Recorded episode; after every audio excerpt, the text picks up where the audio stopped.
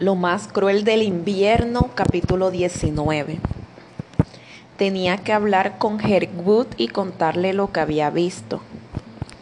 De todos los que conocía, él sería el único que me creería y sabría qué hacer para capturar al asesino. Era por eso que Lady Clarendon merodeaba el lugar no era simplemente que hubiera tenido una vida atormentada, era que le habían arrebatado la vida cruelmente y habían hecho que pareciera un suicidio. Había un malentendido que debía ser aclarado, un asesino que debía ser desenmascarado. Y no tenía duda acerca de quién era el asesino aunque no había visto al atacante, había conocido a Sir Stephen lo suficiente como para estar seguro de que él era capaz de hacer algo así. Era dado a ataques de comportamiento salvaje, incluso violento, y ahora tenía la certeza de que la culpa se sumaba a los tormentos de su cabeza. Lo recordé animándome a que saltara de la torre y pensé en la pobre Lady Clarendon hundiéndose en ese foso. Sabía que Herwood estaba con Sir Stephen en el estudio. Hubiera preferido esperar hasta que Herwood estuviera solo, pero no podía guardar todo eso dentro de mí durante más tiempo. Quizás, pensé, sería mejor confrontar al asesino frente a su viejo amigo y ver qué pasa. Entré a la casa corriendo, ignorando a la señora Guerrán, que me llamaba y los ladridos de Clarence en el patio. Subí las escaleras rápidamente y entré por la puerta que conducía a la torre. Subí a toda velocidad por la escalera en espiral, vuelta tras vuelta hasta que alcancé, mareado y sin aliento, la puerta del estudio que abrí sin golpear primero. Después de haber entrado tan dramáticamente me desconcertó darme cuenta de que no había nadie. Subí por las escaleras al techo de la torre, pero también estaba desierto. Bajé y regresé a la parte principal de la casa, en un intento por adivinar dónde hallar a Herwood. Decidí dirigirme a la cocina, al menos así encontraría a Hodges, quien muy seguramente sabría qué hacer. Pero apenas emprendí mi camino por el corredor, noté que la puerta de la habitación de Lady Clarendon estaba entreabierta. Me asomé y vi a Charlotte de pie junto a la puerta que conducía al balcón. Lo siento, dije con la intención de irme Michael, dijo ella dándose vuelta, ¿qué puedo hacer por ti? Buscaba al señor Herwood, respondí.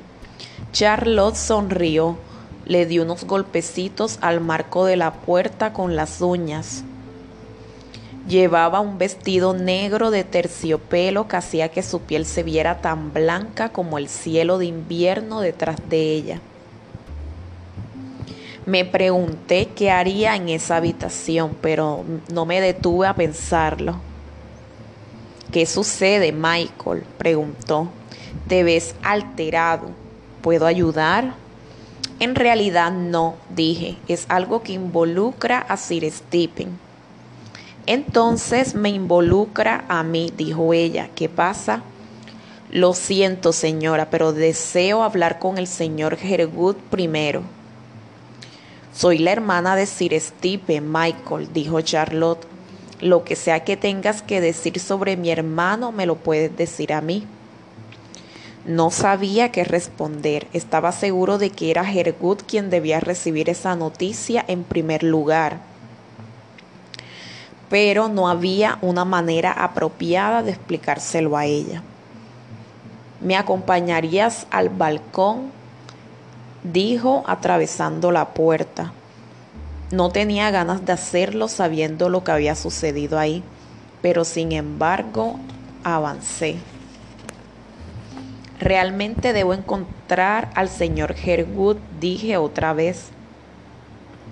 No quería ser abiertamente descortés con Charlotte, pero sabía que su instinto la llevaría a excusar y proteger a su hermano.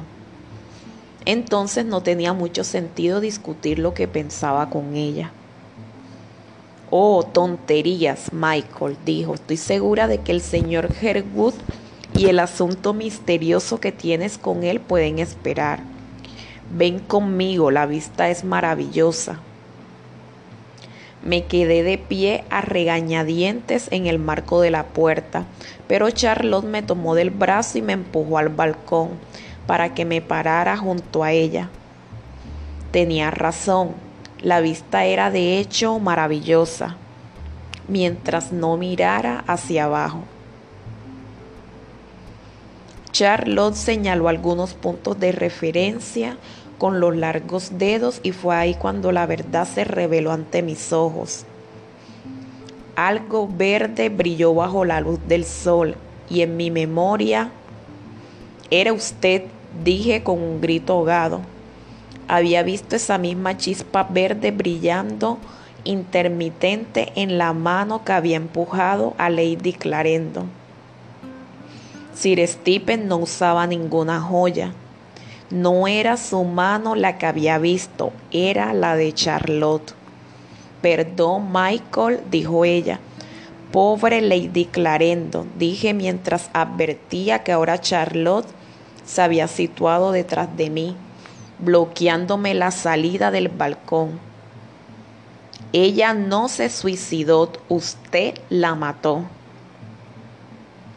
Charlotte frunció el ceño y me miró con los ojos entrecerrados, como si fuera una científica a la que se le presenta un curioso y novedoso bicho. Una ráfaga de expresiones desfiló por su cara, por su cara. Dio un paso hacia mí y yo retrocedí tropezándome. Charlotte rió como una niña pequeña. ¿Qué criatura tan extraña eres, Michael? Ahora, ¿por qué pensarías tal cosa? Me miró de manera maliciosa, despectiva. Esta es su habitación. Stephen la mantiene como un santuario. ¿No es ridículo? Está tal como estaba el día en, que, en el que saltó. Ella no saltó, dije. Usted la empujó. ¿Por qué? Miré hacia atrás por un momento y vi una vertiginosa parte del foso congelado debajo de mí. ¿Por qué mataría a la esposa de su hermano? Charlotte suspiró y me dio la espalda. Porque ella era débil, Michael dijo, como si le exasperara la pregunta. No soporto la debilidad. Stephen es débil, tiene una mente débil, pero es mi hermano. ¿Y qué puedo hacer? Lo he cuidado de la mejor manera que pude, pero Houghton Mer debe ser protegida. Esta casa es lo más importante, Michael. Siempre. Si tú pertenecieras a este lugar verdaderamente lo entenderías. Usted ha colaborado para que se convirtiera en un sitio horrible, dije. Charlotte me miró desde el marco de la puerta y luego sonrió. Levantó algo del tocador dentro de la habitación, algo que no pude ver. Margaret era una mujer tonta, dijo después de una pausa. Stephen insistió en casarse, pero ella no era lo suficientemente buena para él. No era lo suficientemente buena para Houghton Mer. Era hermosa y amable, por supuesto, pero fortaleza es lo que necesita esta casa. Mi padre entendía eso. Charlotte me miró otra vez y suspiró. ¿Qué clase de hijo hubieran tenido juntos, Michael? Pensar en que si hubiera sido un niño, él habría heredado esta casa. Esta casa a la que le he dado mi vida. No, ella me llevó a hacerlo. Ella fue la culpable, no yo. ¿Quiere decir que ella iba a tener un hijo? Grité. Recordé la expresión alegre en la cara de Lady Clara Clarendon antes de que la empujaran. ¿Qué clase de monstruo es usted? Me arrepentí de la severidad en mi tono justo cuando Charlotte giró hacia mí y pude ver que tenía unas largas tijeras en la mano. Pero, ¿cómo pudiste descubrir todo eso? dijo ella. ¿Quién te llenó la cabeza con estas tonterías? Hodges, sin duda. Charlotte se acercó examinando mi rostro. No había nada que perder con contarle la verdad. Fue la propia Lady Clarendon, le dije. Su espíritu me mostró cómo había sido. La vi a usted empujándola del balcón con mis propios ojos. Charlotte me miró fijamente por un momento, asimilando lo que le había dicho. Luego colapsó en carcajadas, pero eran risas secas y vaciadas de alegría. Escúchate, niño tonto, dijo, pero admitió que es verdad. Lo hice, sí lo he admitido, solo fue ante ti. Y tú ya tienes cierta reputación de fantasioso, ¿no es así? En cualquier caso, me temo que estás a punto de tener otro desafortunado accidente.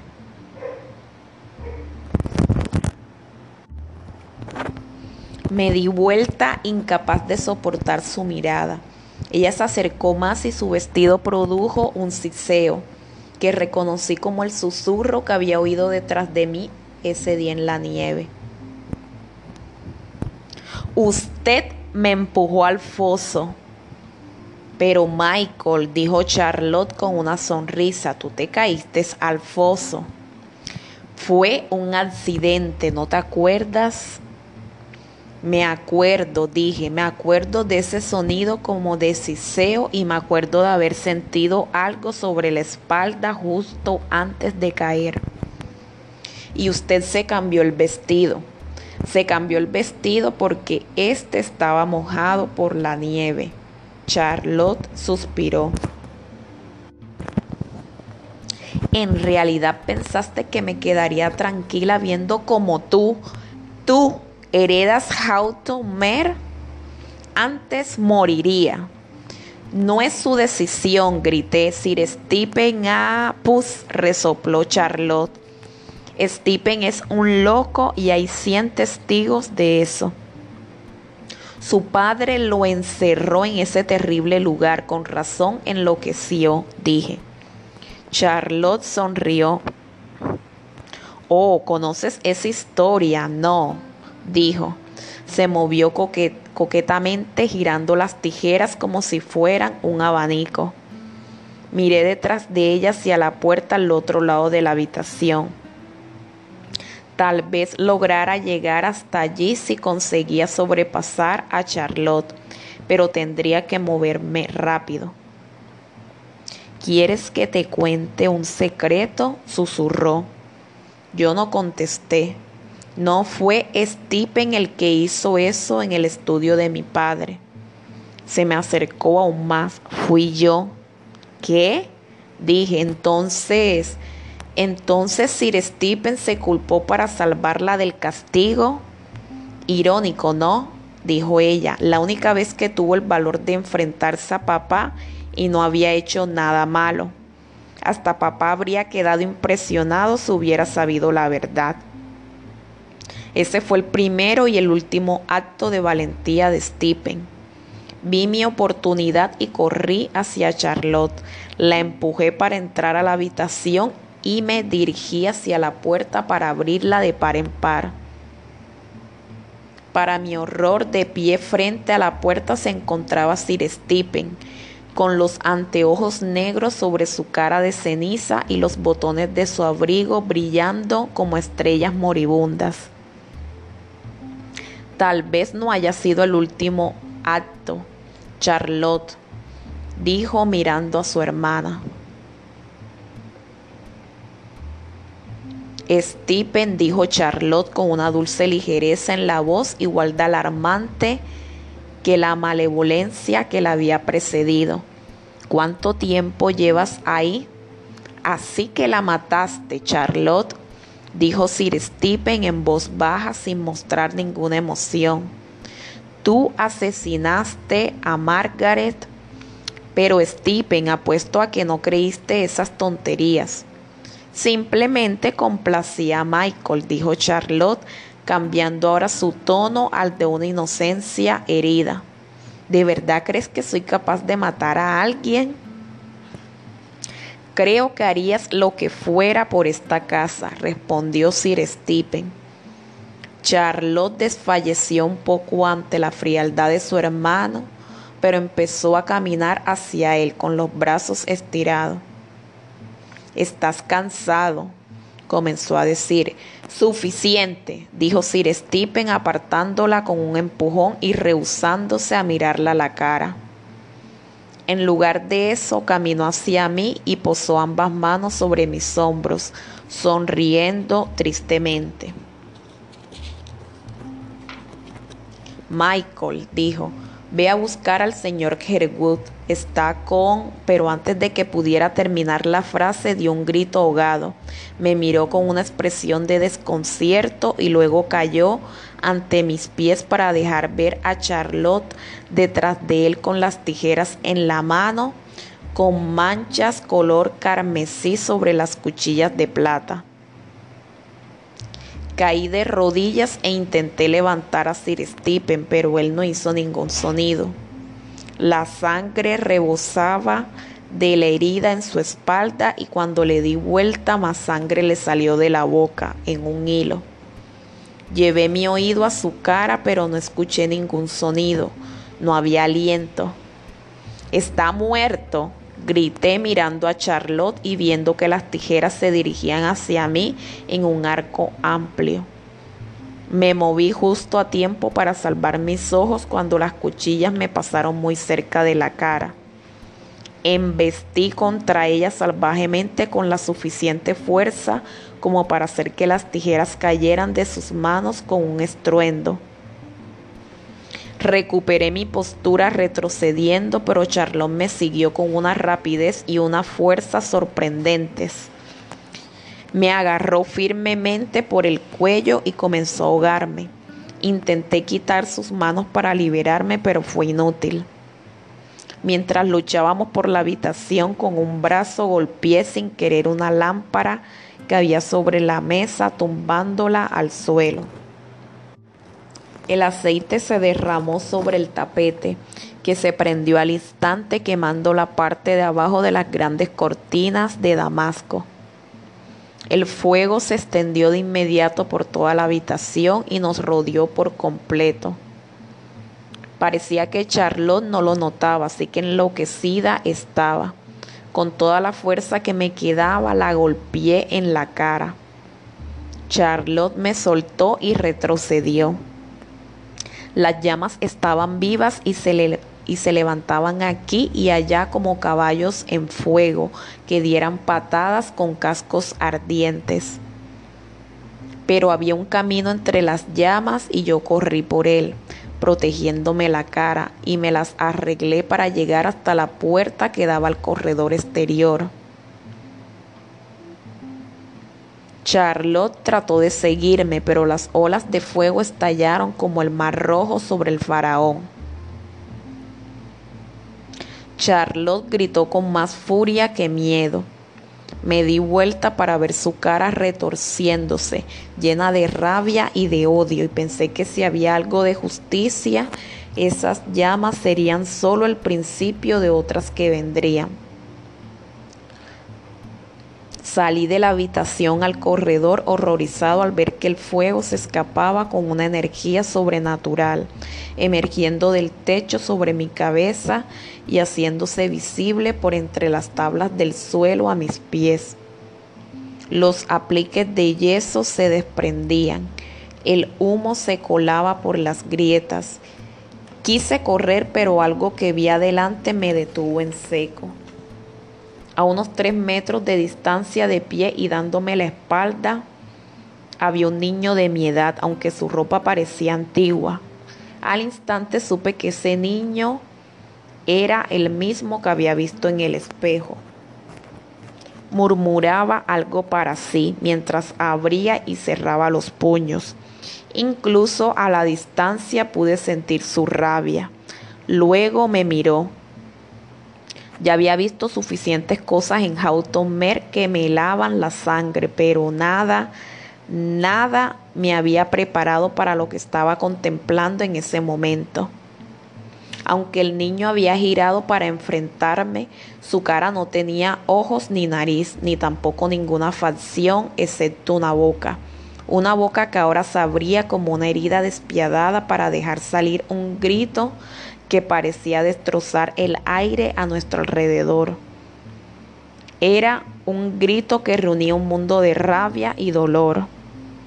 Corrió hacia mí, Juro que mi corazón se detuvo en ese instante y solo latió de nuevo cuando él me atravesó sin ningún interés.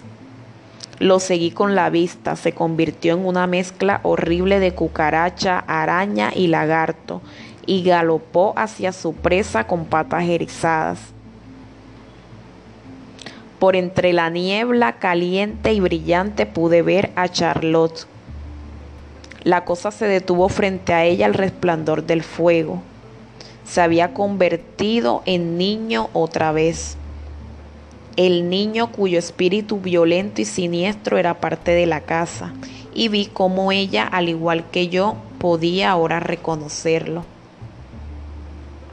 No era un fantasma, o al menos no era el fantasma de un muerto era el fantasma de un niño que había tenido una vida tan perturbada que su dolor se manifestaba como esa entidad extraña y aterradora. Cuando Charlotte vio al niño, sus facciones se llenaron de terror. Al igual que yo, notó la intensidad del odio y la amargura en ese horrible rostro. Su propia crueldad había engendrado a esa criatura el día que dejó que su hermano asumiera la culpa por ella y terminara encerrado en aquel escondite siniestro. Durante todos esos años Sir Stephen había estado poseído. Ahora el demonio que lo había atormentado a él venía por ella. Serpientes de fuego siciaban sobre mi cabeza y bajo mis pies deslizaban deslizándome, deslizándose por el corredor y amenazando con bloquearme la salida si no actuaba pronto. Pero justo cuando empecé a correr, una viga cayó del techo y me cerró el camino. El calor de las llamas me hacía arder los ojos. Busqué a tientas en mi bolsillo y saqué el silbato. Soplé, no produjo ningún sonido, pero aún así esperaba que se hubiera oído en algún lugar y que la ayuda estuviera en camino. El humo subía en forma de plumas y me picaba en la garganta. El techo colapsó detrás de mí. El aire a mi alrededor era insoportablemente caliente y mi respiración se volvió cada vez más corta. Ya casi no podía ver y debo confesar que pensé que mi historia terminaría en ese lugar. Pero entonces Hodges y Herwood aparecieron corriendo y Clarence ladrando junto a ellos. Hodges retiró la madera en llamas sin ningún cuidado por su seguridad. Michael, gritó Herwood cuando llegaron al lugar en el que estaba. ¿Qué ha sucedido aquí? ¿Dónde está Sir Stephen? Está ahí atrás, en la habitación de Lady Clarendon. Charlotte también está ahí, dije tosiendo por el humo que se enroscaba a nuestro alrededor. Hodges dio un salto hacia adelante y comenzó a apartar las vigas en llamas con las manos, luchando contra toda probabilidad razonable de entrar, a pesar de que su ropa estaba ardiendo. El fuego se intensificó y lo atacó, quemándole el pelo. Herwood trató de empujarlo hacia atrás, pero Hodges lo miró con tanta rabia que pensé que tumbaría a Herwood para quitárselo de encima y regresar a lo que hacía. Esta era la lealtad que Sir Stephen había mirado tanto en mi padre, pero debía morir otro hombre por lealtad hacia Sir Stephen. Señor Hodges, grité con lágrima en los ojos, aferrándome a él y dirigiendo su cara a la mía. No lo haga, por favor, no lo haga. Está muerto. Sir Stephen ya está muerto. Y usted también morirá si entra ahí. Pero ¿y la señorita Charlotte? gritó. Fue ella quien lo mató a Sir Stephen, grité, y también mató a Lady Clarendon. Hodges y Herwood intercambiaron miradas de asombro. Es verdad, otra parte del techo se vino abajo. No podrás llegar a ella, Hodges, gritó Herwood. Había inhalado tanto humo al hablar que ya casi no podía respirar, y por un momento me ahogué mientras Hodges se quedaba inmóvil, pensando en mis palabras. Después de unos segundos asintió. Por Dios santo, salgamos de aquí, gritó Herwood y esta vez Hodges no se resistió. Parecía que una parte de la casa colapsaba con cada paso que dábamos. El sonido era ensordecedor y por debajo de él se podían oír se podía oír que ese horroroso gemido de desesperación sacudía la casa hasta sus cimientos. Salimos al jardín dando pasos escalonados mientras tosíamos y nos ahogábamos y ayudábamos a los otros a cruzar el puente hacia la seguridad del pantano. La ropa de Hodges todavía ardía en ciertos lugares, dándole un aire salvaje mientras permanecía de pie mirando la casa. Las llamas salían del techo y de las ventanas, y el amarillo y el rojo de su luz titilaba y bailaba sobre la nieve y el hielo del foso. Me encontré caminando, atraído irresistiblemente hacia el balcón y Hodges y Herwood me siguieron. La luz del día se desvanecía y el inquietante brillo del crepúsculo bañaba la escena. Nubes rojas y rosadas se inflaban sobre nosotros. Permanecimos de pie junto al foso, mirando hacia la habitación en llamas. Pero Charlotte no había muerto todavía. Apareció en el balcón gritando de terror. Pude ver algo detrás de ella, algo negro frente al cúmulo de llamas. Ahora era menos niño y más mono, más demonio, y saltaba triunfante de un lado para otro hasta que Charlotte, desesperada por escapar, trepó al parapeto rasgando el vestido en llamas y saltó al foso congelado vistiendo solo su camisón blanco. Debo darle crédito a Hodges, pues se lanzó al foso helado para intentar salvarla, pero fue como si la profundidad se lo hubiera llevado, y el criado no pudo encontrarla bajo el agua espesa y turbia. Hergood y yo lo ayudamos a salir y mientras lo conducíamos a la orilla, el cuerpo de Charlotte flotó desde la profundidad y descansó tal como lo había hecho el cuerpo de Lady Clarendon, bajo el hielo grueso, con la luz del fuego bañando sus congeladas y distorsionadas facciones. Mientras caminábamos hacia el puente, miré hacia atrás una vez más y pude ver el fantasma de Lady Clarendon. Estaba de pie a la orilla del foso con la mirada fija en el cuerpo de Charlotte. Volvió la cabeza para observarme brevemente y luego, caminando hacia atrás, desapareció en la oscuridad. Y esta no solo la escondió, sino que la incorporó, la envolvió. Ella se convirtió simplemente en parte de la oscuridad. Se había ido, imaginé, para no regresar jamás.